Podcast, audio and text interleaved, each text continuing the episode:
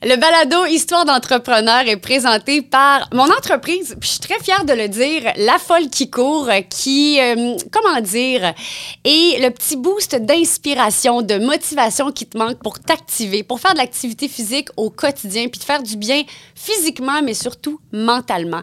C'est quoi ta motivation? C'est-tu un livre, une paire de leggings? By the way, ceux que je propose sur ma boutique en ligne sont fabriqués ici même à Québec. Ils sont parfaits pour l'activité physique. La folle qui Aujourd'hui, je reçois Patrice Plante, alias Monsieur Cocktail, un gars qui aurait pu faire le podcast tout seul. Tellement, lorsqu'il commence à parler, il a le don de nous raconter euh, son histoire, qui est assez surprenante. Il est passé d'un extrême à l'autre, j'en dis pas plus. Le gros trip de ma vie, c'est ça a toujours été de combattre contre le statu quo. Histoire d'entrepreneur. J'aime ça développer un concept novateur, investir là-dedans, puis voir les gens qui trouvent leur, leur compte dans le concept. Avec Joanie Fortin. Je dis pas qu'il n'y a pas eu des momenteurs, je on, on va en parler. Présenté par La Folle qui court, l'entreprise derrière le legging parfait pour les activités physiques. Fabriqué à Québec en plus. Lafollequicourt.com. Eh bien, Patrice Plante, officiellement, salut. là. On s'est pas fait de présentation. Salut. Merci de me recevoir. Eh mais ça me fait full plaisir. Puis je suis honorée de savoir que je suis ta première euh, officielle euh, balado. Balado live en personne avec des micros, là. Hey, wow. Eh bien, écoute, euh, tant mieux. Je suis très heureuse en espérant que tu aimes, que tu aimes ton expérience. Mais parle-moi justement de l'époque.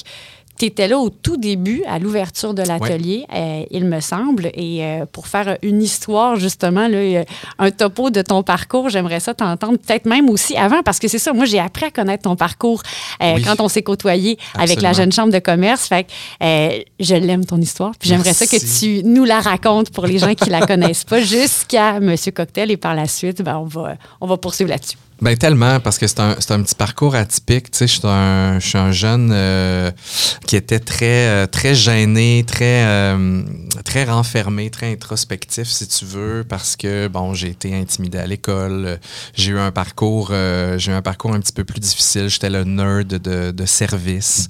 Euh, j'ai toujours été très intellectuel. Tu sais, à 6 ans, j'ai tiré sa jupe à ma mère, puis j'ai dit, hey, je vais à la bibliothèque. Puis ma mère est comme, quoi? Tu veux pas aller jouer dehors? Non. Puis euh, j'ai passé mes week-ends à la bibliothèque toute ma jeunesse, là, jusqu'à 12-13 ans, je, je montais les étages. Tu sais, J'ai lu toutes les BD pour enfants. Après ça, j'ai monté au premier étage de la petite bibliothèque municipale à Charlebourg. Fait que je suis quelqu'un qui a toujours aimé, euh, qui a toujours aimé lire, qui est très, qui est très renfermé. Euh, là, imaginez-vous donc que ça va finir en barman, cette affaire-là, mais écoutez, suspense, on est là pour ça. Écoutez-nous. Euh, donc, euh, c'est ça, très gêné, très renfermé, pas beaucoup, euh, pas beaucoup d'amis. Je savais vraiment pas ce que je voulais faire dans la vie. Et je me suis laissé un peu aller porter par ce que mes amis voulaient, voulaient faire. Je suis allé étudier à Sainte-Foy pour, je pensais pour faire des jeux vidéo, mais en fait, c'était une technique de, de- d'intégration multimédia pour faire du web, tout ça. Et euh, je suis rentré euh, au gouvernement parce que j'avais fait un concours au cégep, j'ai été appelé et euh, j'ai passé pas mal toute ma vingtaine au gouvernement comme fonctionnaire. J'ai étudié en design graphique à l'Université Laval pendant ce temps-là. Et j'ai passé jusqu'à 27-28 ans où là, j'ai eu comme une, une révélation. J'ai encore la j'ai encore l'image. Là, je suis au gîte du Berger, au lac Saint-Jean, en train de découvrir Kitchen Confidential. J'ai lu le livre d'Anthony Bourdin. Ben oui, je suis ce gars-là. OK. Et euh, je suis même pas allé pêcher cette journée-là. Mon père était vraiment découragé de moi. Et euh, parce qu'on est une petite famille de pêcheurs. Et euh, c'est ça, j'ai lu son livre, je suis revenu et j'ai fait, je vais être cuisinier. OK, comme ça. Je suis, je suis happé. Euh, j'ai découvert la cuisine petit à petit avec Ricardo Di Stasio Mhm. pendant ma vingtaine euh, à la maison. Et euh, j'étais t'a- comme... T'avais déjà un, un intérêt pour la cuisine, mais comme monsieur, madame, tout le monde, sans... C'est ça. À- au, Sans départ, plus, là, ouais. au départ, je l'ai découvert euh, parce que j'ai découvert vraiment la cuisine sur le tard. Tu sais, mes découvertes, là, sushi, café latte, tout ça, ça s'est fait vraiment plus tard dans ma vingtaine. On était très euh, Folgers, café instantané, Mm-hmm. pâté chinois à la maison. Et euh, j'ai été happé par le, le côté culinaire, le côté artistique. J'étais tanné d'être derrière un ordinateur. Euh, je voulais que ça vibre. J'avais besoin d'adrénaline. Euh, j'avais besoin de me faire découvrir. J'ai lancé un blog avec mon ami d'enfance, Isaac Larose. Et je me suis autoproclamé critique resto euh, sur ce blog-là. Ça s'appelait Québec Thème. Ça, on a lancé ça le 1er mars 2010. Et euh, c'est là que j'ai commencé à semer. Je me suis dit, tu sais, si je veux découvrir ma voix, faut pas que j'attende qu'elle tombe du ciel. Donc, j'ai commencé à faire des, euh, des petits moves pour euh, sortir du gouvernement, si on veut. Attends un petit peu, là, moi, je reviens à critique culinaire. Là. Ouais. Euh, tu t'auto-proclamais, parce que j'imagine que tu, tu étudies pas pour devenir critique culinaire. Il n'y a pas de diplôme de ça. Fait est-ce que tu. Est-ce que les gens t'invitaient à aller euh, dans leurs établissements, les restaurateurs, pour que tu puisses justement faire des critiques ou tu payais ta facture, puis après ça, tu Ah oui, non, non, mais moi, je, je m'in- je m'invitais euh, sur le side. Je, je me suis pas. euh, quand je dis autoproclamé, en fait, c'est que j'avais vraiment un intérêt pour découvrir euh, les entrepreneurs derrière euh, les boulangeries. Tu sais, ma première, c'était le pain gruel sur Saint-Jean. Mais écoute, moi, je suis parti de loin. là. J'étais tellement gêné en 2010. J'avais genre 15 amis Facebook. Euh, ça m'a pris 45 minutes de rentrer dans le commerce. Tellement que j'avais peur d'aller y parler. Puis t'étais où, genre, t'attendais. euh, Je, je- je faisais les 100 pas au- autour de Ben la porte, puis j'ai fait, OK, il faut que j'y rentre. Faut... Là, j'avais ma liste de questions. J'ai dit, je veux, je tripe sur son pain, il faut que j'aille parler. Puis là, j'avais peur de me planter. Et euh, Pain Gruel, ça a été mon premier, euh, ma première, euh, première critique. Fait que dans le fond, Québec Thème, c'est qu'on on se disait qu'on était des petits voyous de la ville. On essayait de couvrir ce que les médias traditionnels ne couvraient pas. Fait qu'on allait voir des artistes visuels au Cégep de Sainte-Foy. Euh, on couvrait le monde du, du skate. Euh, et on avait, moi, j'avais choisi euh, le côté culinaire pour faire découvrir les commerces gourmands de la ville de Québec. Fait que, tu sais, Allison, j'étais précurseur, Oui. mais clairement, t'es meilleur que moi. Et, euh, et donc, euh, c'est ça. Fait qu'on a. euh, j'ai commencé, j'ai commencé à écrire. J'adore écrire, j'adore lire. Fait que, tu sais, ça venait, ça venait avec. Euh, j'ai même écrit un roman durant ma vingtaine qui n'a jamais, euh, que je n'ai jamais présenté à un éditeur. parce que mon but durant ma vingtaine, c'était un de mes premiers buts avant de devenir chef cuisinier, c'était euh, de devenir romancier. Et, et donc, euh, j'ai commencé à écrire sur ce blog-là et j'ai attiré l'attention de maître David Desjardins du Voir Oui. euh, qui m'a engagé comme euh, qui m'a engagé euh, dans le voir d'abord pour faire un blog de bar. Puis j'étais comme David, j'ai jamais sorti dans un bar de ma vie, je sais pas de quoi tu parles. là. Mon, mon premier bar, c'était à 28 ans. Et euh, j'ai dit, moi, je suis un, un petit geek. Là. Je reste chez nous, je lis des livres. Là, euh, et euh, donc, finalement, j'ai réussi à le convaincre de me donner la job de critique culinaire au voir. Et c'est là que j'ai commencé à tomber en amour avec la restauration, que j'ai pris Kitchen Confidential dans mes mains et que j'ai tout laissé pour, à 29 ans, rentrer à l'école hôtelière en cuisine. Donc, j'ai abandonné mon poste de fonctionnaire et euh, j'ai commencé, euh, commencé à, surfer sur, euh, sur la route de la cuisine. Pour me rendre compte, après avoir assez plein d'affaires, j'ai lancé Trip et Caviar aussi en 2011 avec Jean-Michel Leblanc, que vous avez peut-être vu à TVA quelque part. Euh, Rappelle-moi, si je dois pas être la seule qui, euh, qui, qui Euh, ignore. John Mike, c'est un, un- un grand ami. C'est dans, vous l'avez vu, il a gagné Chef de bois. Il est allé à Sortez-moi d'ici. Il est à Sucré Salé cet été. Donc, on, on avait démarré un projet qui s'appelait Trip et Caviar où on, on louait des restaurants pour amener une gang de 20, 25, 30 personnes pour cuisiner des abats. C'est bien cool. C'était vraiment, vraiment un des plus beaux trips de ma vie, cette histoire-là, qui a duré quelques années. Euh, et surtout, c'était beau de prendre les restaurateurs puis de les asseoir dans leur propre restaurant puis de leur dire, regarde, ce soir, on arrive avec nos serveurs, nos plongeurs, on s'occupe de tout, on fait le ménage, on te remet ton restaurant. Puis là, tu tripes chez vous. Tu tripes dans ton établissement. Tu sais, on a fait l'affaire et Ketchup, on a fait la fabrique à Montréal. Euh, on a fait la Taverna aussi à Québec à l'époque. On est allé faire de la bouffe euh, sur le bord du fleuve chez Cassis Moneuil-Fille aussi. Euh, donc, euh, le, le trip, c'était en fait de mixer la cuisine des choses qu'on jette. Euh, fait que les abats, mais aussi, tu sais, on pouvait récupérer toute la laitue, les feuilles de radis, on faisait un pesto avec ça. Et euh, c'était vraiment capoté comme, euh, comme formule. On avait toujours une thématique. Euh, les gens s'inscrivaient et ils savaient que la thématique. Fait que la thématique, ça, pourrait être, ça pouvait être, par exemple, tête. Ça, ça voulait dire qu'on allait cuisiner juste des têtes. Ou quelque chose qui est relié à la tête. Et euh, tu savais pas c'était quoi le menu. tu savais pas c'était où qu'on allait le faire. Fait que 24 heures avant l'événement, on te textait l'adresse où le, le- la bouffe allait Oui. avoir lieu. Euh, et les gens, quand ils arrivaient, ils recevaient une carte de baseball euh, avec le menu. Puis là, ils découvraient ce qu'ils allaient manger. On leur prenait leur cellulaire, leur montre, leur appareil photo. Puis on leur disait, là, ce soir, là, vous profitez, Vous vous échangez, vous déconnectez. Puis ça a toujours été le, le- le gros trip de ma vie. Ça a toujours été de. Je le remarque même dans ma carrière d'entrepreneur, c'est un peu de me combattre contre le statu quo, essayer de- d'aller toujours un petit peu plus loin, de Ouais. défricher ce qui n'est pas encore fait exactement. Donc, euh, ça a été un super beau trip qui a duré, euh, qui a duré euh, deux ans, tripé caviar. Et, euh, et un jour à Montréal, on a reçu des sommeliers quand même assez, euh, assez pointus. Puis on dit, les gars, votre, euh, vos accords mais vin, c'est un génocide gastronomique. Ça n'a pas de bon C'est une sens. catastrophe. C'est une Oh catastrophe. mon Dieu. Et on a fait oups. Saviez-vous que ben, vous, vous deviez le savoir que c'était des sommeliers? Ou non même pas vous le saviez Oui, pas? oui, c'était des gens de la restauration. Mais tu sais, on était tellement concentrés. Tu sais, nous autres, on essayait de faire des. on essayait de faire des. tu sais, des, des, des- des cervelles popcorn avec genre des tzatziki de betterave, puis on servait ça dans des petits cônes en papier pour que ça ait l'air d'être des morceaux de cervelle avec une traînée de sang. Tu vois le genre de, Oui, de trip qu'on faisait.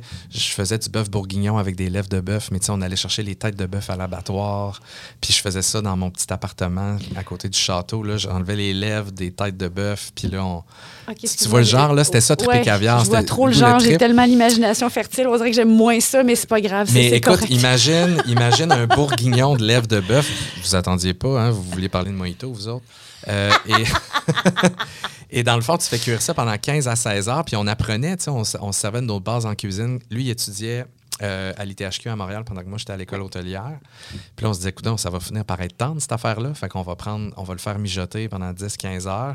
Puis là, finalement, tu fais une sauce, euh, sauce au foie gras, tu sers ça sur des pâtes, tu sais même pas que tu es en train de manger des lèvres. Tu sais, le but, c'était d'amener un côté 5 étoiles à quelque chose qu'on n'est pas habitué de manger. Ouais. Et euh, après, ce- après cette, euh, cet affront-là, qu'on a appris qu'on on, on essayait tellement de faire des mets exceptionnels et on se concentrait trop sur la cuisine, on, avait, on passait 15 minutes sur la carte des vins avec un ami serveur. Là. Donc, on ne mettait pas d'amour là. Mais, euh, on Mais a vous aviez jamais eu de commentaires avant là, sur. euh, non, on n'avait pas eu de commentaires. Tu sais, Dans le fond, c'est que les gens prenaient, euh, prenaient l'accord vin avec chacun des mets ou non. Puis c'était ça au début. Puis on avait un petit peu de bière, puis on avait des options sans alcool, mais tu sais, c'était pas, c'était pas le, le- le clou de la soirée. Tu sais, je me rappelle, on- un, un moment donné, j'ai voulu refaire la scène d'Indiana Jones quand il mange de la cervelle de, de singe. OK. Euh, fait qu'on a fait un stir fry de cervelle à l'asiatique avec du lait de coco pour avoir vraiment la texture, servi dans une noix de coco sur de la paille que j'avais ramassée à la ferme de mes parents. Et là, on avait placé la calotte de la tête par-dessus, mais avec le lait de coco, ça faisait vraiment comme un dessus de cervelle. Puis on servait ça avec des baguettes chinoises. Tu vois le genre, là, tu sais, fait que tout était dans l'expérience, on tripait vraiment là-dessus. Je le vois trop. Un peu trop, Patrice. Non, mais Censure. tu, tu Mais- décris la chose très, très bien. C'est parfait. C'est parfait pour mon imagination qui est très fertile. Ouais. Fait que, euh, on s'est dit, regarde, euh, Jean-Michel avait été barman à ses 18 ans. Il disait, Hey, pourquoi on fait pas des accords, cocktails? On tripait sur... euh, on tripait sur un groupe à New York qui ne sévit plus de nos jours. Ça s'appelait Gastronomica, je crois, quelque chose comme ça. Ma, mémoire flanche. Et euh, eux, ils faisaient des accords, euh, des accords mais cocktails à leurs événements. Et sans le savoir, ma route allait changer. Euh, on est allé contacter euh, un ami, Gabriel, qui travaillait à la distillerie à cette époque-là. Et euh, on a fait ensemble le premier accord mais cocktail avec le menu. On l'a développé avec lui. Et le premier événement qu'on a, fait, euh, qu'on a fait avec lui à Montréal, je l'ai vu aller, puis j'ai fait Oh mon Dieu, c'est ça que je veux faire. Que c'est pas accord mais vin, mais accord mes cocktail. cocktails, exact. Fait que je l'ai vu faire ses cocktails. Et, sais, moi, de plus en plus, quand on recevait chez Trip et Caviar, je laissais Jean-Michel en cuisine, puis moi, je m'occupais de la salle, je m'occupais des gens, puis j'avais comme un besoin de connecter avec les gens euh, que le métier de cuisinier, à la base, ne me permettait pas de faire, parce que, tu sais, on pochait de la cervelle de veau jusqu'à 4 heures du matin, tout seul. Euh, et euh, j'ai vu dans le j'ai vu dans ce que Gabriel faisait dans le métier de mixologue, si tu veux, je voyais comme un, un accord entre les deux, c'est que je faisais de la cuisine dans un verre, mais j'avais mon contact, client devant ouais. moi, j'avais le contact. Et les humains, moi, ça m'a toujours énergisé. Là. Je dis souvent, c'est comme, euh, c'est comme me plugger euh, sur le 120 là, quand j'ai, euh, quand j'ai quelqu'un devant moi. Là, ça m'énergise. Ah, ça Euh, paraît. Je veux dire, t'es es tellement quelqu'un de, de- Comment dire, justement, là, de. Je sais pas comment.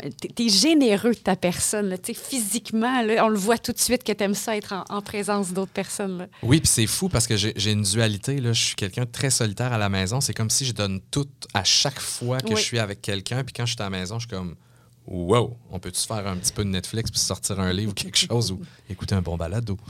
mais, euh, mais ouais, c'est ça. Fait que, tu sais, j'aime, j'aime, j'aime le monde. J'aime le monde. C'est fou. Là. Je, je me rappelle des fois à l'atelier, je rentrais à, à 10-11 heures pour faire le- le- les mardis flip à l'époque.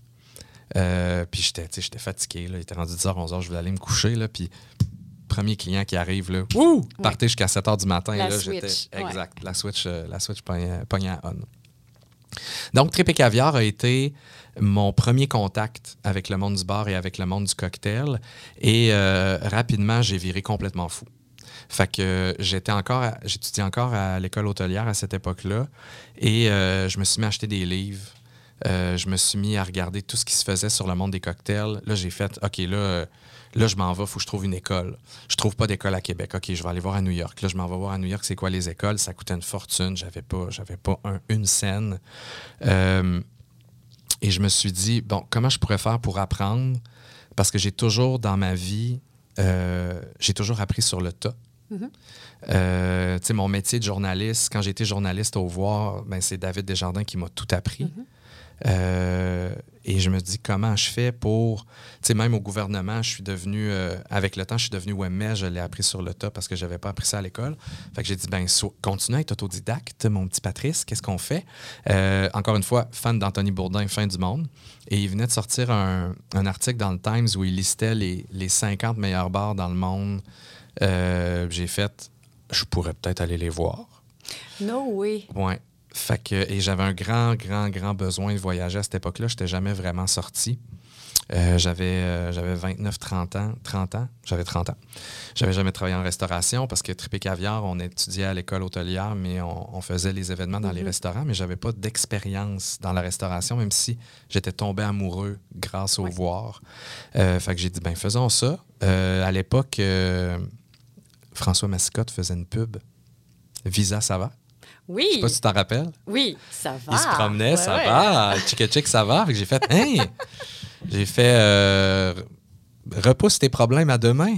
Fait que j'ai loadé euh, ma carte de crédit et je suis allé, euh, j'ai commencé à, à- à barrer des, des noms sur la liste des bars.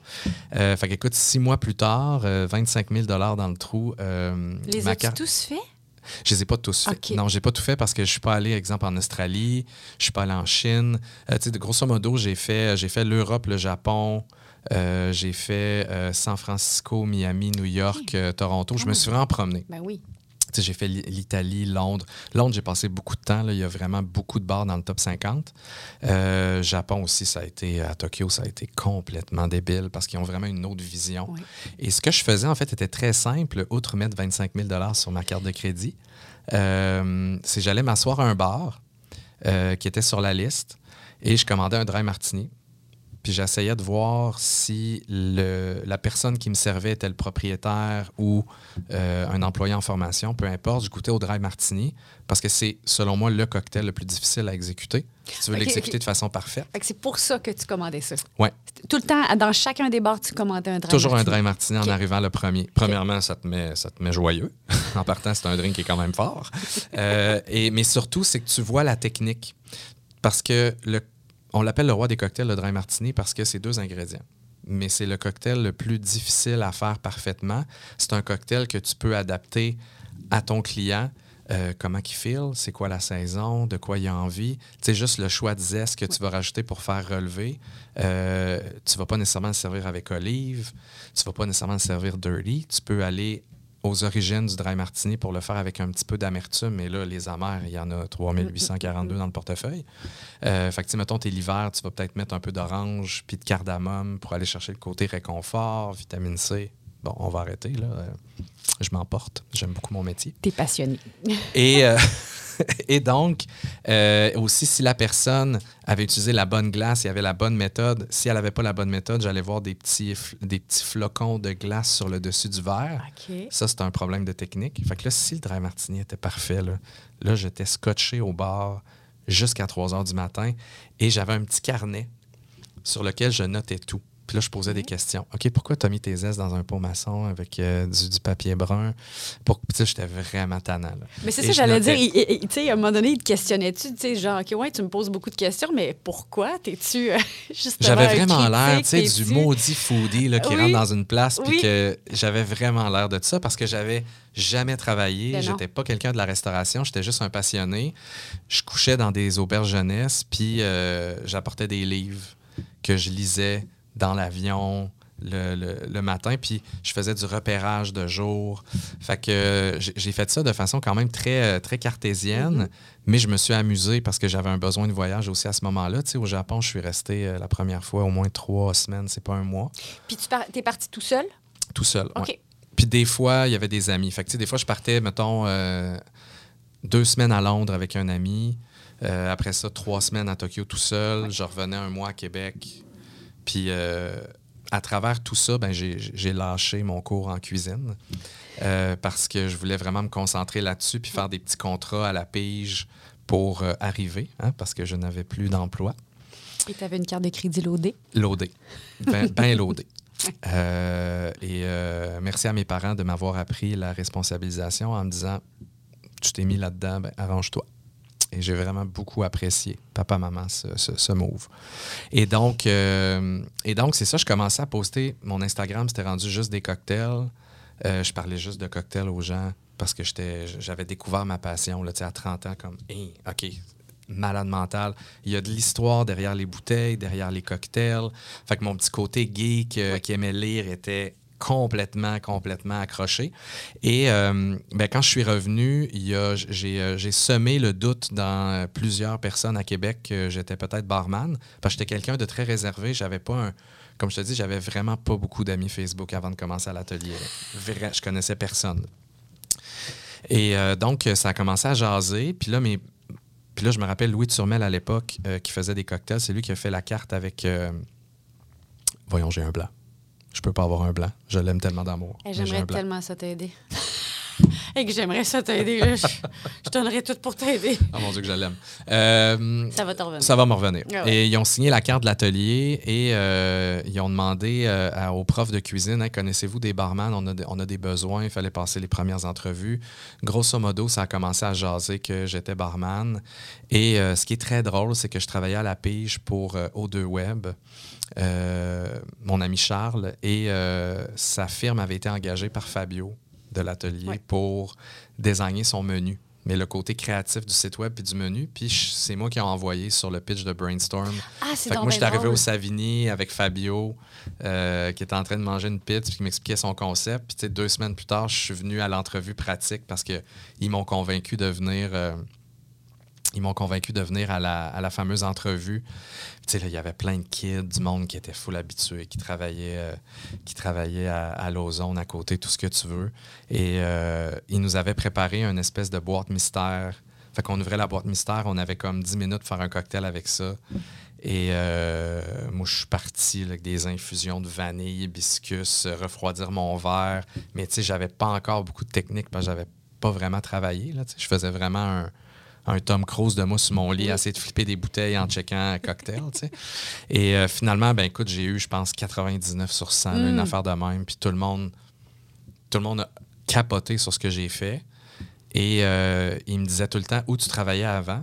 Puis je leur disais tout le temps au Vaudou parce que j'avais organisé deux, trois soirées là-bas. Mais j'avais jamais traité. Tu parlais du monde au voodoo, il était là. Qui? Pat- Patrice. tu sais, j'étais en arrière du bar, j'organisais la soirée, Oui, puis ils m'avaient fait un petit training pour le fun, mais tu sais, puis j'en disais pas plus. Si tu poussais pas, j'en disais pas plus, parce que j'avais le gros, le gros syndrome de l'imposteur. tu sais. En fait, c'est quelque chose qui me suit depuis, depuis le début de ma vie, là, parce que j'apprends sur le tas. Euh, c'est quelque chose qu'on traîne. Donc, euh, j'ai été engagé à l'atelier, vu que j'avais eu une bonne note, puis tu sais, il y avait beaucoup de kids. Moi, j'avais 30 ans. J'ai eu des responsabilités très, très, très rapidement. C'est Oui. moi qui ai fait l'ouverture la première journée avec les banderole de week-end en avant, puis toute la gang. Je m'en rappelle. Ouais. C'est drôle. Et euh, l'aventure a commencé comme ça. Tu sais, moi, je suis toujours quelqu'un. L'atelier a ouvert en retard. Donc, pendant le festival d'été, on était en training parce qu'on ne pouvait pas ouvrir. Le, le resto n'était pas fini. Et moi, le slogan que j'aime le plus, là, c'est Just do it. Tu sais, je suis un pêcheur, fait que je dis souvent le poisson, il ne sautera pas dans le chaloupe, faut que tu ailles le chercher. Fait que quand je suis arrivé, j'ai vu une opportunité. Puis moi, 28, 29 ans, quand j'ai décidé de faire le saut, puis de changer ma vie, puis de dire non, c'est pas vrai, je veux, je veux découvrir et où ma passion, c'est pas vrai que je vais être éteint jusqu'à la fin de mes jours. C'est tellement important de travailler, un- de trouver un travail qui d'abord te passionne, je pense, plus que, plus que la paye. Et euh, je me suis toujours mis dans des positions où euh, l'inconnu me fait capoter. J'aime beaucoup le sentiment de peur. J'ai appris à l'aimer. Oui. C'est quelque chose qui m'a tétanisé plus jeune. Euh, tu sais, mes cours de natation, j'avais peur de l'eau, je voulais jamais y aller. J'ai toujours été un, un- un- un super peureux. Puis j'ai appris à apprivoiser cette peur-là avec le temps. Puis tu sais, le feeling qu'on a tout à l'intérieur de nous, qu'on a oublié, mais qui est là, là. tu sais, ton premier jour d'école. Oui. Les premiers gros moves que tu fais quand t'es kid, à quel point tu files pas, D'un coup que ça marche pas. d'un coup que ça marche pas. D'un coup, je me plante. Mais quand tu passes au travers, l'euphorie qui vient. Et euh, je l'ai, euh, j'ai beaucoup pratiqué cette formule-là euh, de façon systématique. Fait qu'à 31 ans, on est une gang de barman, on est autour du bar, de l'atelier. Puis là, on commence à parler de nos peurs. Tu sais, moi, j'ai dit, Hey, j'ai vraiment peur de sauter en parachute. Puis là, Charles à côté de moi, il dit, Hey, moi aussi. Ben, les gars, on y va-tu demain? OK, cool, on va sauter en parachute demain. Fait que tu vois le genre. Fait que de, de vraiment vivre ça et vivre l'euphorie qui vient après et systématiquement de sortir de ton cocon. Puis c'est pour ça que j'étais destiné à devenir entrepreneur parce que tu vis comme un peu ce feeling-là tous les jours. C'est ça que j'allais dire, c'est que quand tu choisis de te lancer en affaires, c'est ça. là. Euh, ça. pour euh, passer ma vie avec un entrepreneur, euh, c'est de la peur au quotidien, Exact. carrément. Mais il faut juste savoir l'utiliser puis euh, C'est ça. finir par carburer par ça pour avancer. Exactement. Fait que l'inconnu, euh, la peur, ça m'a beaucoup feedé. Fait qu'on se reporte, on est festival d'été à l'atelier. Oui. Et euh, je vois que tout le monde On est en 2012, hein? On est en 2012, C'est l'été ça. 2012, Oui. juillet 2012. On n'a pas. euh, on s'est fait livrer une carte de cocktail, mais on a eu une formation de 2-3 heures. Et là, tu vois que tout le monde rush. C'est des gens qui sont habitués de faire des gin tonic, des rum and coke, des petits cosmos avec un quartier.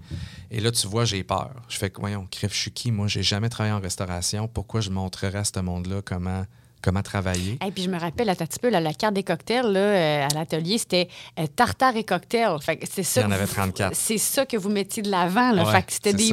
Ah, moi, je me rappelle de la seringue, c'était-tu Oui. de concombre? De ou, concombre, de purée de concombre dans le gin ça, tonic, c'est ouais, ça, c'est que ouais. c'était très original, c'était très créatif. Fait que c'était plus que de couper des, li- des limes puis de te mettre oui. des quartiers sur le bord d'un verre. Je, tu sais, je veux juste situer, là, mais Ouais. c'était. Ben, c'était- c'est le premier bar à ça. Québec. Là. On, était, euh, on était vraiment à l'avant-garde de la, de la future vague. Et j'ai fait, ben, Patrice, le poisson, il sautera pas. Just do it, fais-le. Fait que je suis rentré dans le milieu du bar. J'ai dit, guys, voulez-vous que je vous montre à faire des cocktails? Puis là, je me suis mis à l'heure. Fait que j'ai comme été le prof. J'étais comme monsieur prof à l'atelier. Tu sais, moi, quelqu'un me commandait une petite cochonne. euh, je savais pas c'était quoi, là. J'ai jamais C'est quoi une petite cochonne? Ben, c'est un genre de drink avec du Baileys, du lait, euh, du, du jus d'ananas pour faire dire. cailler, là. Euh, tu sais, des, des Bloody Brain, je me rappelle, à un moment donné, c'était marrant. Il y a quelqu'un qui a commandé trois gâteaux carottes au bar. Puis je suis allé chercher des gâteaux carottes là, à 1h du matin en arrière. Lui, il voulait le cocktail au gauche lager. Là. Et euh, ça, j'en ris. J'aime ça rire de moi-même. Je trouve que c'est très sain comme pratique. Il faut avoir de l'autodérision dans la vie. Ouais, Ah, c'est important. oui, C'est vraiment avec l'humilité, c'est tellement, tellement important. Oui. Fait que, bref, je leur, ai, euh, je leur ai montré à faire les classiques, je leur ai montré comment refroidir leur verre, comment, faire des verres au, euh, mélange, comment faire un old fashion, un Manhattan. Et euh, rapidement, j'ai comme pris un, poste de leader, si on veut. J'avais quand même mon background. J'avais quand même mon background en cuisine. Donc, euh, j'ai j'ai, euh, j'ai guiré le bar de l'atelier comme une cuisine. là, tu sais. fait que toi, toi, tu t'occupes des bons, toi, tu fais les garnitures, toi, tu fais tel prep. Fait que quand on avait des gros rushs, on était comme une cuisine, on était une brigade. là. Chacun avait un poste, chacun devait faire. Tu sais, il y a une personne qui répondait aux clients. Il y a quelqu'un qui faisait juste shaker. Fait Puis que ta ça, formation en cuisine a servi, A servi, à l'avant. c'est ça. Ah, c'est cool. Fait qu'écoute, six mois plus tard, je me suis fait offrir la job de chef mixologue par Fabio. Décembre 2012, j'ai fait oups. J'ai fait hey, by the way, euh, J'ai jamais travaillé en restauration, il faut juste que je te le dise. Pour être Voodoo, ils me connaissent pas, ils n'ont aucune idée qui. Euh, puis il m'a dit, d'autres, je le savais, genre, c'était tellement bizarre comment tu pointais tes affaires sur Maître D. Mettons, je me faisais commander 36 Jagerbomb, j'ai pointé un par un. Je savais pas le la- logiciel. le euh, logiciel ouais, exact pour, commander, pour ouais. rentrer les commandes. Fait que c'était super drôle. Fait que c'est ça, devenu chef mixologue. Euh, puis rapidement, là, moi, quand je suis arrivé en arrière du bar, ce que j'aimais, là, c'était, mettons, une petite couple de filles qui venaient, euh, qui commandaient deux euh, Kim Crawford, super Ouais. là. Puis je, leur, je leur ramenais pas ça. Fait que je leur Ah! disais oui. Puis moi, je leur ramenais, mettons, deux margaritas au sirop d'érable, mettons. Puis je disais, vous êtes habitués à votre Kim Crawford, là. Vous en buvez à toutes les semaines depuis deux ans. là. Essayez pas, là. Ah, mais t'avais du front. J'avais du front. Ouais. Ouais. Mais je disais, là, vous êtes à l'atelier. Moi, ma job, c'est mixologue. Vous connaissez pas les cocktails. Laissez-moi vous montrer c'est quoi un peu mon art. Puis si vous aimez pas ça, là, je vais les reprendre, je vais les payer de ma poche, puis je vais venir vous servir vos deux verres de vin. là.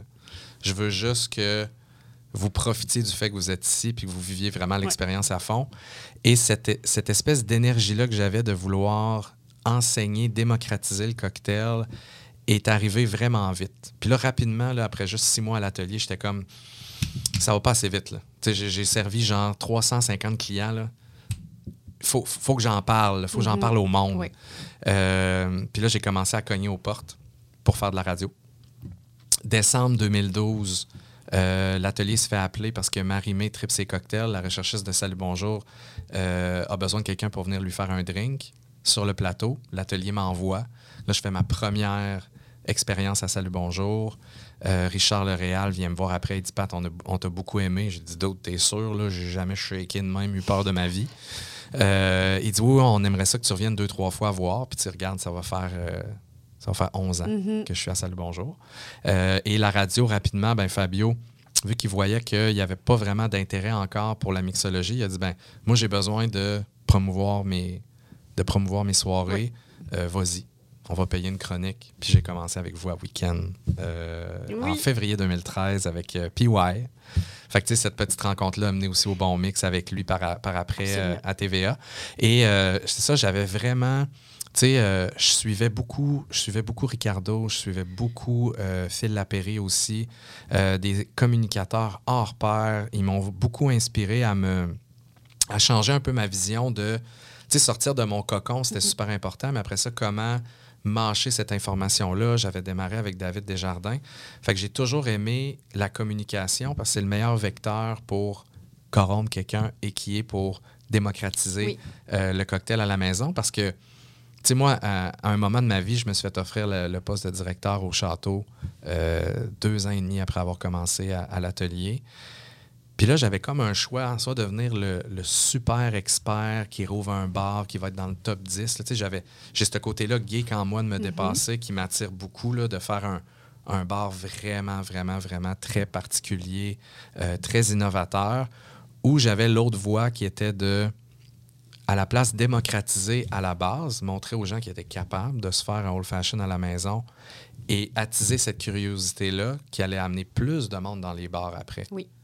Et j'ai choisi cette voie-là, finalement, parce que je trouve que c'est, euh, pour moi qui aime beaucoup l'humain, qui aime beaucoup, euh, qui aime beaucoup l'enseignement, c'était la meilleure façon de faire pour euh, amener cet univers-là dans le, dans le cœur des gens, puis que ça que ça reste pas une espèce d'art élitiste trop compliqué, trop intimidant, qui vient qu'un nœud papillon, là, 4000 chaînes autour du bras, 28 tatous, puis euh, des, des noms de, de cocktails euh, pas prononçables.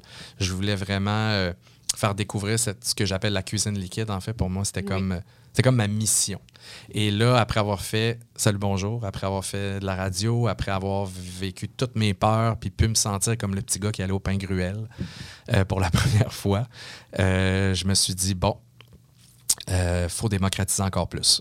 Puis c'est là que, sans m'en rendre compte, euh, j'ai fondé Monsieur Cocktail en sachant pas c'était quoi le mot entrepreneur, euh, en sachant vraiment pas dans quoi je m'embarquais. Puis quand on dit vraiment pas, je suis sûrement l'entrepreneur le plus poche qui a démarré que tu vas recevoir. OK, explique-moi. Parce que puis là aussi, je veux parler du, euh, du syndrome de l'imposteur. Parce que, tu sais, là, Ouais. bon, tu dis, j'ai toujours vécu avec ça. Mais là, tu me parles de toutes les collaborations que tu as faites. Et je comprends qu'au début, tu te dis, OK, j'ai jamais travaillé en restauration. Qu'est-ce que je fais là? Je me fais offrir plein d'affaires après peu de temps. Mais après un certain temps, tu n'as pas eu l'impression d'être, tu sais, de tu- t'es pas assumé en tant que, en tant que mixologue, tu n'as pas eu l'impression à un moment donné de faire comme OK, Ah bon, oui. je l'accepte, là, c'est beau, je pense que je suis à ma place, puis euh, clairement, clairement, le syndrome de l'imposteur, pour moi, c'est une force. C'est que je pense que l'excellence vient de l'insécurité. L'excellence vient de la peur. Et quelqu'un qui pense qu'il est bon, en partant, il l'est pas. C'est mon feeling. ouais. Fait que, tu sais, souvent, les gens qui ont des opinions très arrêtées, c'est qu'ils connaissent juste le sujet en surface. Mais je pense qu'il y a personne qui doutait de plus de ses décisions et son expertise euh, que euh, les spécialistes et les directeurs de santé publique dans le monde pendant la pandémie. Donc, plus tu as de connaissances dans un sujet, plus tu sais à quel point tu n'en sais pas. Oui. Donc, pour moi, le syndrome de l'imposteur, c'est une force. C'est-à-dire, quand j'ai commencé mes compétitions de mixologie à travers le monde, j'étais comme, je suis qui, moi? Je suis un petit gars de Québec. Je suis qui, moi, pour aller à La Havane, aller faire des compétitions en Italie, au Mexique, à Paris? Et ce sentiment-là d'être un imposteur amène une insécurité qui fait que je me prépare beaucoup plus. Donc, je pense que ça, ça m'a beaucoup servi à prendre plus d'informations, plus me préparer, euh, jusqu'à temps qu'à un moment donné, je me rende compte que, OK, c'est beau, là, là, là, je pense que je suis un mixologue pour vrai. là. C'est-à-dire que je contrôle mon sujet. J'ai eu le, syndrome de l'imposteur euh, en 2021 quand j'ai écrit mon livre sur les gins. Je suis comme, je suis pas un sommelier.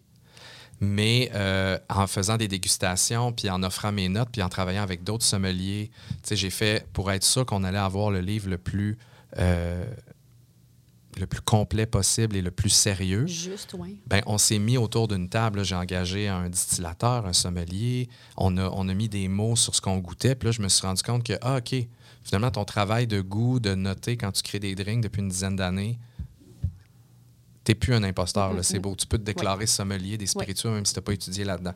Fait que c'est un, un peu quelque chose que euh, je me sers puis que j'aime ça quand il revient. C'est ça, donc tu veux pas t'en départir dans le fond parce Non. que c'est ça qui te fait avancer. Exact. C'est ça qui te fait prendre du crash. Tu sais, en 2019, j'avais une lubie, je voulais écrire un livre sur l'entrepreneuriat. Ça faisait, euh, ça faisait trois ans, quatre ans que j'étais entrepreneur. Puis là, la pandémie est arrivée, puis là, écoute, c'est- le bordel depuis trois ans. Et euh, je suis comme, tu t'es pensé bon, là. Parce que clairement, avant d'écrire un livre sur l'entrepreneuriat, il faut que tu aies au moins une dizaine d'années dans la cravate, puis que tu aies vu tout le spectre des bad luck, des expériences, euh, des défis, des crises économiques, des pour te dire entrepreneur, puis dire, OK, là, je suis prêt à, je suis prêt à, à offrir ma sagesse au, au plus grand Mm-hmm. Nombre, là. Fait que... c'est fini. C'est. Mais là, c'est ça. là. Écoute, là, t'as lancé... le syndrome de l'imposteur, Ouais. fait que le syndrome de l'imposteur a toujours été là. Euh, puis Monsieur Cocktail, là, tu sais, quand je dis euh, nous, moi l'entrepreneuriat a jamais été super bien vu à la maison. Euh, mon grand-père avait des dépanneurs à l'époque et tu sais, c'était l'époque de tu tu t'ouvrais un bill. là. Fait que tu sais, personne payait. Tu mettras ça sur mon... Eh oui, j'entendais mon bill. père dire ça à Quincaillerie. Tu Ouais. mettras ça sur mon compte. Je mais quel... De quel compte? De quel compte tu pas. parles, c'est tu ça? payes pas. Les gens payaient pas. je paye à la fin du mois. Ah, OK. Ouais, puis des fois, souvent, il payait pas. Fait que, tu sais, il a perdu ses commerces. Fait que l'entrepreneuriat n'a jamais été vraiment quelque chose qui revenait autour de la table. C'était plus, c'était même pas, tu sais, moi, j'avais euh, des moyennes de 97 au secondaire, là, des moyennes générales. Puis euh, mes parents, c'était comme, trouve-toi une job steady. Gouvernement, Endette- Endette-toi là, pas. c'est- C'est ça, endette-toi pas. Euh, L'entrepreneuriat était vraiment pas dans le sujet. Donc, euh, quand je me suis lancé, je m'étais jamais vraiment intéressé à, la à cette réalité-là. Mais l'humilité, mon syndrome de l'imposteur fait que j'aime ça m'entourer. Fait que quand j'ai démarré, je m'en rappellerai toujours, euh, je démarre la compagnie, mais tu sais, je fais juste me inker, là. Je sais pas, pas en tout. Je, je sais pas, pas en tout dans quoi je viens de me lancer. excuse-moi, je viens de, je viens de catcher. Je te C'est quoi ce terme? C'est un nouveau verbe qui n'est pas, euh, attention, qui n'est pas accepté par l'Office euh, de la langue française. C'était incorporé dans le non, je te inké. Y a-tu oublié un L? Y a-tu dit linké? Puis j'y comprends pas. tu sais. Non, Tiens-tu t'as- ok, trop avec mes neveux, moi, là, ado? Euh, Mais euh, donc, c'est ça, je ne le savais pas, mais rapidement, j'ai su que je savais justement complètement rien. Euh, moi, j'ai appris qu'il fallait faire des états financiers après 13 mois. Là. Et euh, j'avais aucune copie de. Moi, je, je payais mes premiers employés par chèque, là. Genre travailleur autonome, puis je gardais pas de copie des chèques. là. Puis je gardais. Oh, tu sais, moi, je payais comme si c'était des travailleurs autonomes, si tu veux. Fait que, tu sais, quand je dis que j'ai appris à la dure, là, moi, il a fallu que j'appelle Desjardins, que je leur dise à quel point j'étais un pas bon. Et euh, euh, combien ça va coûter pour sortir les images de chèques des 13 derniers mois pour produire mes états financiers? Euh, ça a coûté 8000 Alors, faut, faut- tu sais, j'avais Fait que t'as appris. aucune, aucune idée. Dans... Moi, c'était un projet. Ah! J'avais envie Oui. de répondre au problème qui est le suivant. Euh, les gens, ma, ma vision, là, c'était que le- le- la mixologie, ça, ça allait jamais pogner à la maison. Parce que c'est pas un besoin essentiel. C'est compliqué. Euh, les gens ont vraiment pas le temps de commencer à se faire des sirops, ont vraiment pas le temps de comprendre cet équilibre-là. là. Puis on est en compétition contre. Ben oui, mais tellement. Et le sirop a été un peu la solution. J'ai dit, ah, je pourrais désigner un sirop qui ne contient pas beaucoup d'eau. Fait que la personne, peu importe la grosseur de glace qu'elle va utiliser, elle va amener de la dilution dans son cocktail, mais ça, ça- il ne deviendra pas trop dilué. là. On voulait de la qualité pro à la maison, mais sans technique. Et euh, la personne n'a pas le temps de se faire un sirop. Elle veut que son sirop t'offre longtemps. Quand tu fais un sirop à la maison, après deux semaines, il est fini, de la moisissure, il faut que tu le jettes, il faut que tu recommences. Fait que des sirops qui durent longtemps, qui sont super concentrés, que tu peux utiliser avec une formule super simple, là, deux parts d'alcool, une part de sirop, merci, bonsoir. Euh, fait que moi, c'était ça ma solution, c'est que je vais créer un produit. Fait que quand on a sorti, on n'était pas la première compagnie de sirop, mais on était la première compagnie de sirop acide, qui était facile à utiliser, qui était facile à comprendre, puis que les gens pouvaient, sans technique, se faire quelque chose de délicieux, sans, sans- sans se compliquer la vie. Puis le choix du sirop, c'était le premier produit, ça? Oui. Le choix du sirop, c'est-tu parce que un sirop dans les cocktails, c'est l'espèce d'ajout le plus commun? Tu sais, parce que là, après ça, il y a eu plein, plein, plein d'autres produits. Est-ce Oui. que c'est ça? Est-ce que le sirop, le choix, c'était parce que c'était ce qu'il y a de plus commun, en, mettons, en plus de l'alcool et euh, du jus ou du soda que tu vas mettre, mettons, là, dans, ton, dans ton cocktail? Oui, en fait, c'est que c'est la, la grosse base. C'est-à-dire que moi, je voulais ramener la bonne vieille façon de faire des cocktails et euh, il n'y avait pas de jus à l'époque. Ça n'existait pas. Il n'y avait pas de juicer en 1820. là. Fait qu'un cocktail, c'est du sucre et de l'acide pour créer une balance, puis de l'alcool. Et euh, le jus, ça n'existait pas. Puis le jus, en fait, tout ce que ça fait, c'est que ça, ça l'écrase ton spiritueux. Puis ça, ça finit par pas goûter. Tu sais, si tu mets juste un peu de lime, un peu de sucre, de la vodka, tu vas la goûter à ta vodka. là. ça n'a pas, ça a pas à devenir juste un, un feeling.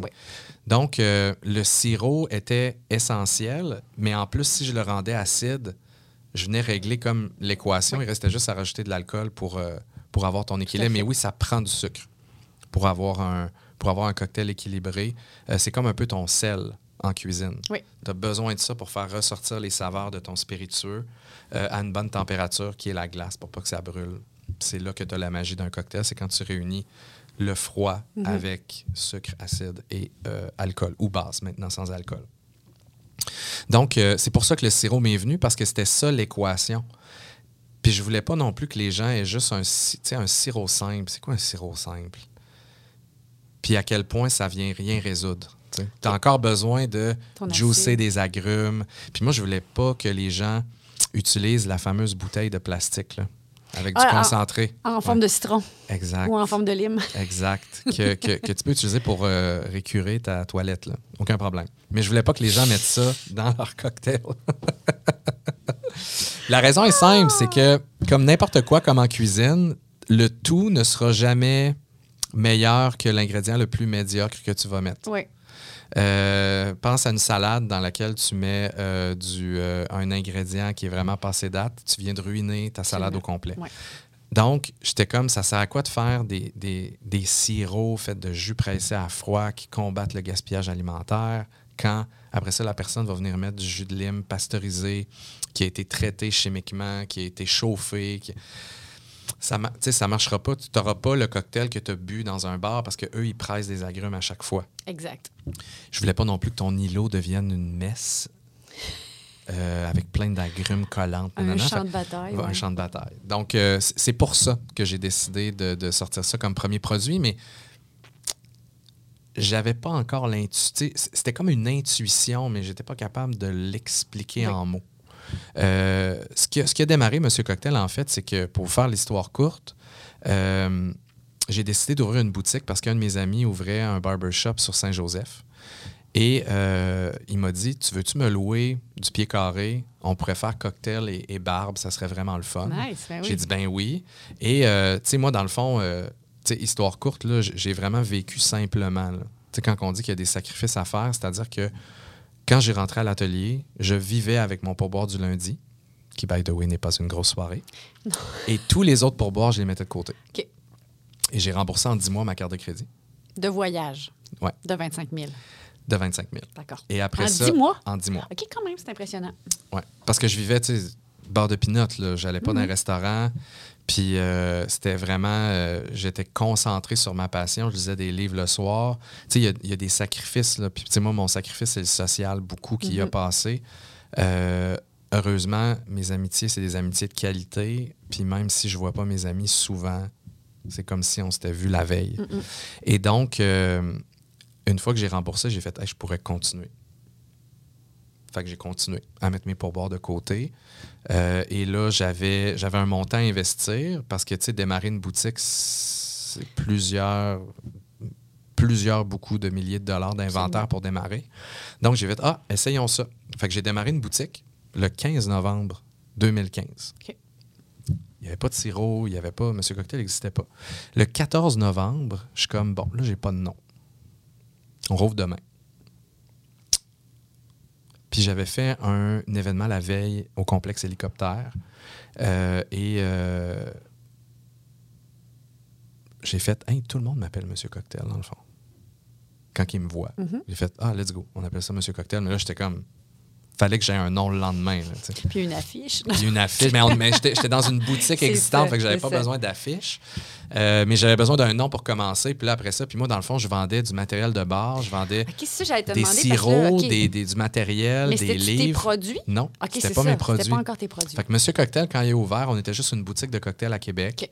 Euh, on importait euh, des, des shakers, des outils, des livres de mixologie que moi, comme mes coups de cœur de ce que j'avais lu durant mes voyages. Euh, on vendait des sirops, on vendait des cerises, on vendait des olives. Mais à ce moment-là, le sirop dont tu nous parlais n'existait pas N'existe encore. pas. OK, c'est ça. Ouais. C'est pour ça qu'officiellement, on dit 2015, mais tu sais, en réalité, les sirops, c'était 2016. Oui. Euh, Monsieur Cocktail a commencé à exister le 15 novembre 2015 à cause de ça. Et ben, j'étais le seul employé, fait que je faisais le plancher. Oui. Puis j'ai parlé aux gens. Puis là, moi, j'avais, euh, j'avais acheté, écoute, j'avais acheté pour 8000 pièces de bouteilles d'amère, parce que j'aimais ça. Puis tout le monde a regardé les bouteilles d'amère, puis ils sont comme, c'est quoi ça? Puis moi, j'aime le rhum. Qu'est-ce que je fais avec ça? Et c'est là que j'ai eu mon étude de marché. C'était sur le plancher de la Wow. boutique. Je me suis rendu compte que les gens n'avaient rien à cirer des, des, des amers. Ils ne savaient pas c'était quoi. Peine trop cher, 18$ piastres pour une petite Eh, bouteille que ben tu oui. sais pas quoi faire avec. Et je me suis rendu compte qu'il y avait un intérêt, par contre, pour les sirops. Et là, j'ai fait Oh, OK. Il y a un intérêt pour les sirops, mais peut-être que les sirops répondent pas vraiment à leurs besoins. Euh, puis j'avais deux, trois sirops à l'époque. Les saveurs étaient compliquées. Euh, c'était des, des alliances. Genre, j'avais un sirop betterave et cacao. Qu'est-ce que tu veux? Qu'est-ce que tu veux faire avec ça à la maison si tu veux démocratiser? Oui, Donc, euh, c'est là que j'ai eu mon AA moment. Puis, on a commencé à sortir quelques sirops en janvier. Mon premier sirop de gingembre, citron, lime, comme mes trois premiers. Euh, et euh, j'ai cheminé là-dedans. Et finalement, là, juin 2016, c'est là qu'on a eu nos premiers points de vente. Et que là, je me suis rendu compte, donc six mois plus tard, que j'avais une compagnie. Et que là, je vendais des sirops, dans le fond. J'étais en agroalimentaire. Et c'est là que... C'est de l'agroalimentaire? C'est de l'agroalimentaire qu'on fait parce qu'on produit un, on produit quelque chose qui se vend en épicerie, qui est fait avec des fruits et des jus Ouais. qui sont issus de, de l'agriculture. Et là, j'ai fait OK, mais là, moi, je connais rien là-dedans. Puis, tu sais, les marges, puis la distribution, puis tout ça. Et euh, comme je vais toujours le dire, tu sais, moi, j'ai trois valeurs que j'essaie d'inculquer dans mon entreprise. Puis oui, je vais m'en rappeler des trois. C'est l'humilité. Parce que c'est toujours drôle. C'est l'humilité, l'excellence et l'hospitalité. Moi, j'aime ça qu'on on reçoive nos clients comme si c'était un ami qu'on invitait le samedi soir. Euh, l'excellence, parce que je veux qu'on se dépasse, je veux qu'on ait toujours le meilleur produit. J'aime pas ça. Je suis pas capable, moi, je care, je suis pas capable de de, de- de- de rire de mon client, puis de vendre quelque chose qui n'est pas euh, à son meilleur. Ben non. Euh, et l'humilité. Donc, au début, j'ai eu l'humilité de me dire, tu sais rien. Et je suis allé chercher de l'aide. J'ai levé la main. Fait que quand tu as peur, une des façons de combattre cette peur-là, c'est d'arrêter de la vivre et donc de lever la main et de dire que j'ai besoin d'aide. Fait que je me rappellerai, euh, je me rappellerai toujours, je travaillais toujours à l'atelier, j'étais encore, euh, j'officiais encore derrière le bar. Et euh, à un moment donné, Dominique Brown vient euh, prendre un verre à l'atelier. Je suis allé le voir. J'ai dit, Dominique, je tripe sur toi. J'ai vu ce que tu faisais. Je t'ai interviewé pour le voir il y a trois ans, même si tu te rappelles pas de moi. Euh, je vais aller prendre une bière avec toi, s'il te plaît. Il a dit oui. Puis on est allé prendre une bière, puis c'était, c'était très drôle parce que c'était au cercle, puis c'était vraiment, un- c'était vraiment une petite discussion de geek. Là. On a vraiment connecté à ce moment-là. Il est fin. hein? Il est très fin. est- c'est- un de mes grands mentors, Dominique, depuis toujours. Puis, tu sais, lui, il était tout content, là, après que j'avais fait mon speech, de, de me sortir son premier design de conserve de fondu parce que c'était sa nouvelle idée. Puis, tu sais, c'était c'était tellement ça magique comme Ah. moment. C'est ça, il l'avait pas sorti Oui. encore. Il venait d'acheter Chocofave. Et, euh, et donc, euh, après ça, ben, euh, quand j'étais jeune, j'avais un ami, son frère est un des plus grands entrepreneurs du Québec, Albert Dangvou de Mirego. Euh, je dis Albert, je peux-tu aller prendre un verre avec toi? J'étais l'ami de ton frère quand, je- quand on faisait des parties à tornade chez vous à 16 ans. Euh, et euh, après ça, j'ai j'ai appelé Elisabeth de la maison Orphée parce que j'aimais beaucoup ce qu'ils faisaient en épicerie. Puis eux autres avaient démocratisé l'huile d'olive dans les années Mhm. 80, Ben oui. Quand le monde utilisait juste du Crisco, rappelons-nous-le. Tout à fait. Euh, et euh, Crime m'a donné trois heures de son temps, m'expliquer les marges, comment ça fonctionnait les distributeurs, la représentation, faire les facings, le merchandising, etc., etc. Puis là, je me suis fait une tête, puis j'ai commencé comme ça, mais tu sais, sans, sans plan d'affaires. Ça t'a-tu fait peur? Oui. Si, Mais- puis, ça- oui, puis euh, comment je pourrais dire? Tu sais, t'es embarqué là-dedans de manière, de ce que je comprends, très naïve. OK? Oui. T'avais aucune connaissance. Puis si, je sais pas, ça fait quoi? Ça fait 12 ans que tu dis que t'es en affaires. euh, J'étais en affaires officiellement, ça fait sept ans. Bon, mettons, ans. euh, je te dirais là, avec le bagage que tu as, les connaissances que tu as, tu te relancerais-tu en sachant tout ce que ça a pris comme travail pour te rendre où est-ce que tu es rendu là? Ben, avec les connaissances que j'ai là, oui, je me relancerais parce que j'aurais euh, j'aurais beaucoup plus de, de connaissances. Ouais. On, on peut le dire, là, je me ferais beaucoup moins chier.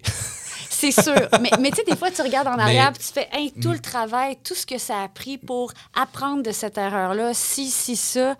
Et je sais pas si j'aurais la force Mais ou l'énergie de réponse, c'est repasser à travers 50-50. aujourd'hui parce que on dirait que tu- là, tu l'as fait parce que tu le savais pas. Fait que tu as juste comme foncé les yeux fermés, puis tu l'as fait. Puis après coup, quand tu le sais à quoi t'attendre, on dirait que c'est encore plus tough. Ouais. Ben, une De des citations que j'aime beaucoup, c'est euh, on l'a fait parce qu'on savait pas que c'était impossible. Euh, J'adore. et, euh, et oui, c'est ça. Je, je te dirais la réponse honnête, c'est peut-être 50-50. Je, je sais pas si je me rembarquerais.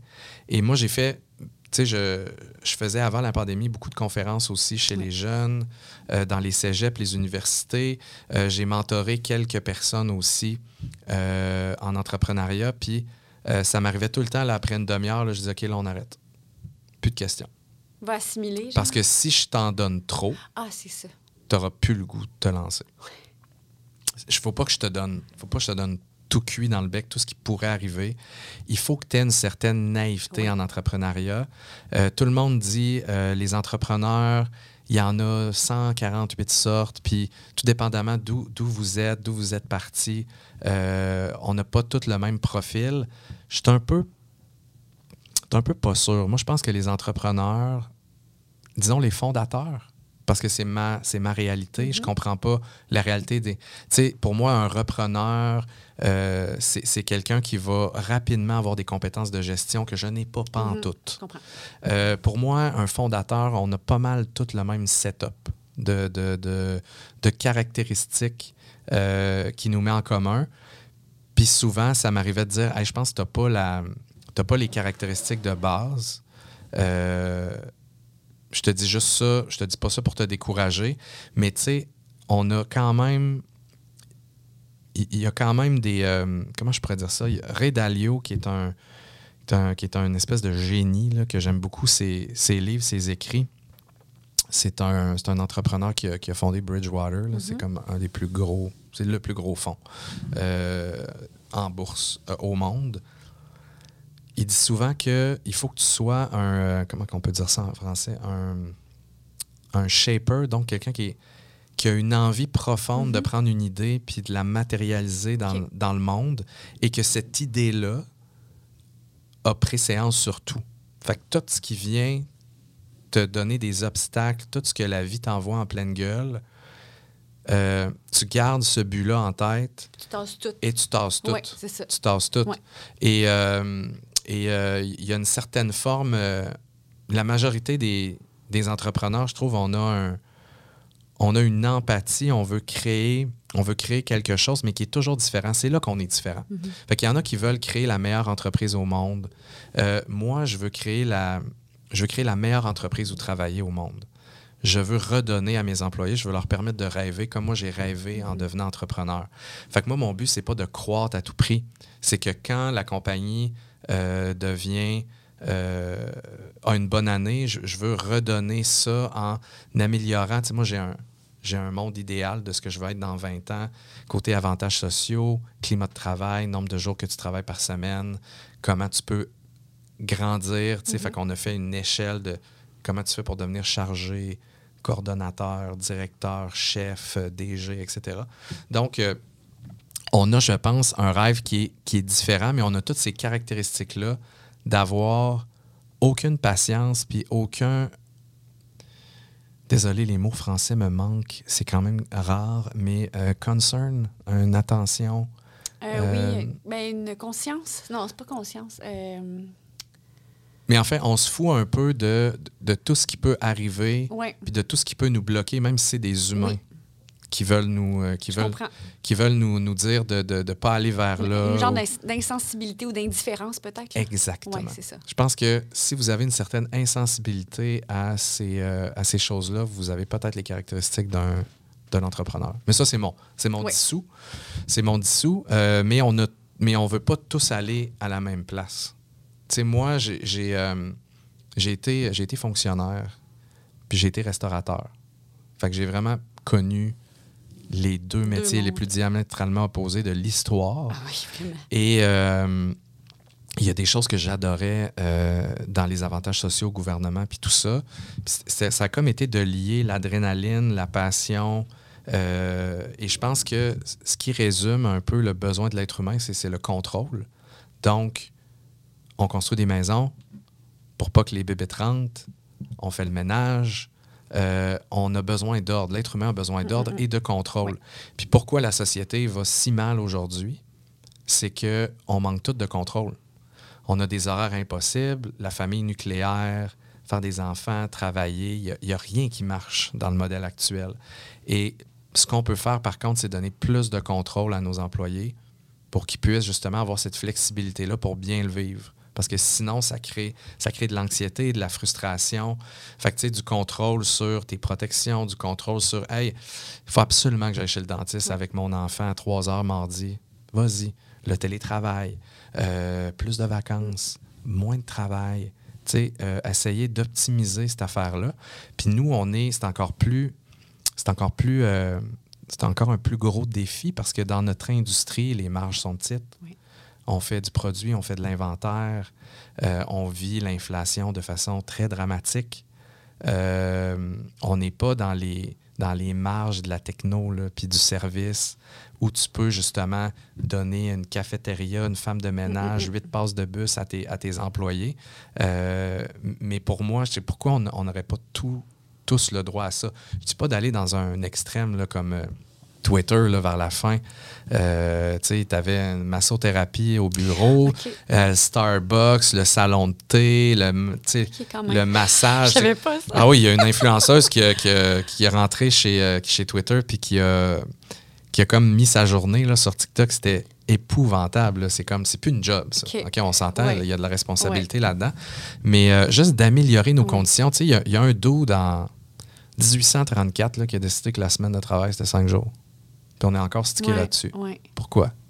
Pourquoi? C'est-tu vraiment, c'est-tu vraiment ça qui va nous rendre le plus heureux? Fait que moi, c'est les questions que je pose, que je me pose comme entrepreneur.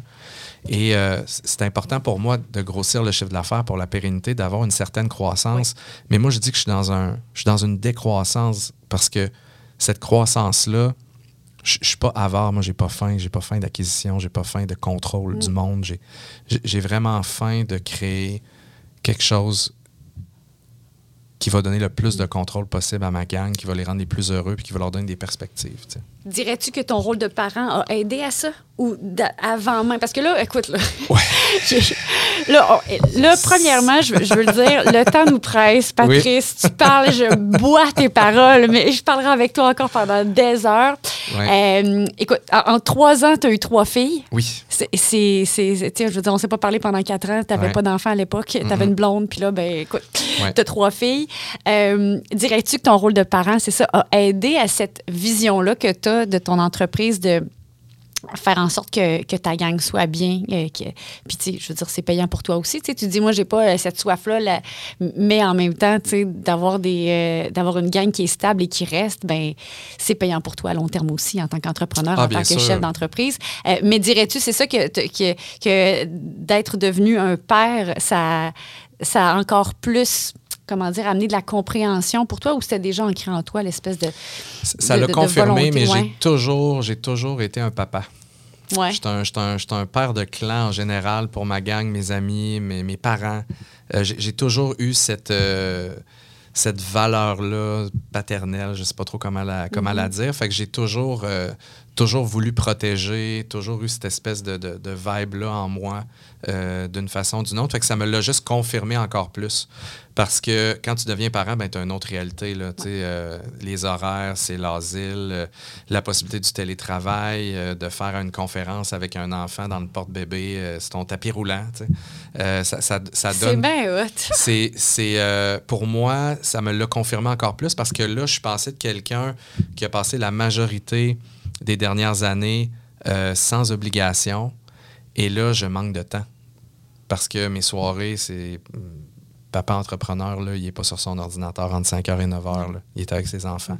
Donc, ça m'a confirmé encore plus le besoin parce que là, je le vis au quotidien, cette gymnastique-là de, de garderie, de maladie, de tout le temps, tout le temps quelqu'un qui est malade. Euh, je manque de sommeil. Fait que, tu sais, si, si j'avais pas le contrôle que j'ai comme entrepreneur, je virais complètement fou. Puis là, je me mets dans la, je me mets dans la peau de ceux qui font ça, mais qui n'ont pas ma flexibilité parce que si je décide de ne pas rentrer le mardi parce que j'ai une urgence puis de travailler le samedi, il n'y a personne qui me dit tu n'as pas le droit. Euh, ce, qui, est- ce qui est, selon moi, le gros pic Oui. Ben, de, de- absolument. de- de faire ces efforts-là. Euh, mais je me dis, c'est pas, c'est pas fair qu'il y ait juste moi qui puisse me le permettre. Si je veux être en accord avec mes valeurs dans mon entreprise, fait faut que je le, faut que je, je le redonne aussi. Fait que, nous, on ajoute quelque chose à toutes les années, même si là, on est, en, on est plus en mode crise. Euh, on n'enlève pas les choses qu'on a ajoutées dans notre, euh, dans notre portefeuille. euh, et euh, je pense que, tu sais, oui, c'est payant, mais ça m'oblige en même temps à croître parce que je veux rajouter des avantages. Donc, il faut que je continue à, à grandir la machine puis le rayonnement de, de Monsieur Cocktail.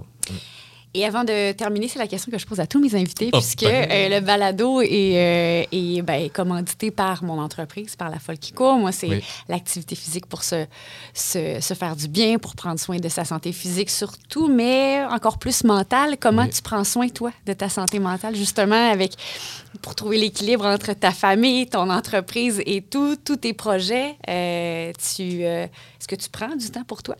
Je, je n'en prends pas beaucoup. Mais euh, j'ai, euh, moi, j'ai toujours été quelqu'un qui aimait pirater. Fait qu'à un certain moment dans ma vie, j'ai été euh, quelqu'un de pas ponctuel et je n'ai vraiment pas aimé ça. Fait que je me suis mis à mettre mes rendez-vous 15 minutes avant le temps dans mon calendrier pour moto-pirater. Je suis Oui. quelqu'un qui adore moto-pirater. Je suis vraiment un geek. J'identifie ce qui va pas bien dans mon quotidien et j'essaie automatiquement de le corriger. Fait que, mettons, la routine de dodo des enfants, ça fait six fois que je la change pour arriver au, au- Bon. Et là, je me suis rendu compte que, bon, avec le stress euh, de la fraude du président qu'on a été victime, Oui. l'inflation, euh, j'ai perdu complètement la carte, j'ai commencé à prendre du poids, hypertension, stressé. J'ai fait, il faut que je fasse avec ce que j'ai. Puis là, ce que j'ai présentement, c'est mes journées au travail. J'ai pas mes soirées, j'ai pas mes matins, j'ai pas mes week-ends. Et euh, je dois me remettre en forme parce que ça te ça libère l'esprit énormément. Fait que moi, c'est la marche, mais sur mon tapis roulant, en meeting, dans mon sol. Euh, je fais tous mes meetings maintenant sur, euh, sur tapis roulant en virtuel. Oui. Je les fais plus en personne. euh, parce que c'est la seule façon de pirater puis de me permettre de marcher puis que ça rende mon, mon quotidien plus agréable. Le moment de cuisine aussi pour moi est super important parce que j'ai trippé sur la cuisine, mais je, je me suis rendu compte que je voulais cuisiner juste pour ma gang, pas pour 500 clients par soir. La cuisine, je cuisine à tous les jours et c'est tout le temps complexe. J'adore ça. C'est thérapeutique, C'est hein? c'est mon heure de. Je pense plus à rien. Il n'y a plus de problème d'urgence, de, de, de- de feu à éteindre. Donc, euh, moi, c'est ça. Et là, j'intègre et je veux continuer à intégrer. Je vais intégrer la, la méditation. J'avais bien démarré. Le troisième enfant a changé cet équilibre-là. Euh, mais tu sais, méditation puis un peu d'exercice, là, euh, quand la quarantaine arrive, euh, ça commence à lâcher cette histoire-là quand tu as des enfants les bras. euh, le, le corps, les tendons, tout ce que tu veux, le dos. Donc, c'est. Puis là, ben, ma- la- tout ce qui me reste, c'est mon heure de dîner. Fait que là, j'essaie d'intégrer de la, de la méditation, puis éventuellement peut-être des exercices. Il, faut, il faut se pirater. Il faut trouver où on est euh, insatisfait, c'est quoi qui cause des frustrations dans notre quotidien et, euh, et corriger. Oui. Je pense que c'est euh, ne, pas, ne pas tolérer l'inconfort. C'est le, le- le plus... in- En fait, là, on rentrait dans une autre discussion. J'aime beaucoup l'inconfort. Je suis allé faire du camping Hey, en fin de semaine dans la faire pluie. une part 2 de ce, de ce balado-là. Parce que Ouais. c'est ça, je voulais parler de la fraude du président. Je voulais. oh, colline de bide. Mais regarde, ce sera pour euh, une, autre, euh, une autre occasion. Euh, je vais faire du chemin sur ce que tu fais, justement, tes meetings et tout. Moi, je rentabilise mon temps aussi. Je suis rendue top, top pour faire plein d'affaires en même temps. Tu sais, quand on devient parent, on devient comme des pieux. hein. On, est, Mm. on est capable de faire plein d'affaires. Et je tiens à te remettre Ah. un petit cadeau de la folle qui court. Bon, premièrement, pour euh, ta marche sur ton tapis, tu as deux paires de bas ici qui sont faits pour l'activité physique. Fait que tu feras pas d'ampoule. Ça va bien bien fin. respirer. Et. euh, Ah, en- te remercie, Seigneur, parce que je fais quand même de la marche très rapide. Fait Bon, que, ben, écoute, tu m'en reparleras. C'est des, des bas one size, fait que ta blonde, elle va pouvoir te les piquer aussi si jamais Magique. ça l'intéresse. Euh, et mon livre, euh, La course et la vie, que j'ai euh, lancé en 2019, je me suis auto-édité en passant. Fait que le roman que tu as chez toi, là, si tu veux t'auto-éditer, c'est possible. Tu n'es pas obligé Oui, d'attendre je une sais. maison d'édition pour me le faire. Auto-édité pour deux livres. Mais euh, Ah, ouais, ben, c'est une, belle- c'est une mieux. belle aventure. C'est très cool que ah, tu c'est, l'aies fait. c'est vraiment le fun. C'est, un bel accomplissement, honnêtement.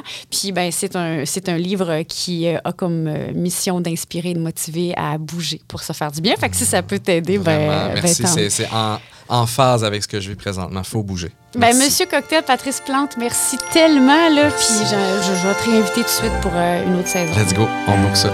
T'as aimé ça? T'as envie d'entreprendre un autre podcast? Dirige-toi sur l'application le blvd.fm, Spotify, Apple Podcast et YouTube pour plus de contenu de podcast de Boulevard 1021. Le balado Histoire d'entrepreneur vous a été présenté par La Folle qui court, l'entreprise derrière le legging parfait pour les activités physiques, fabriqué à Québec en plus. Lafollequicourt.com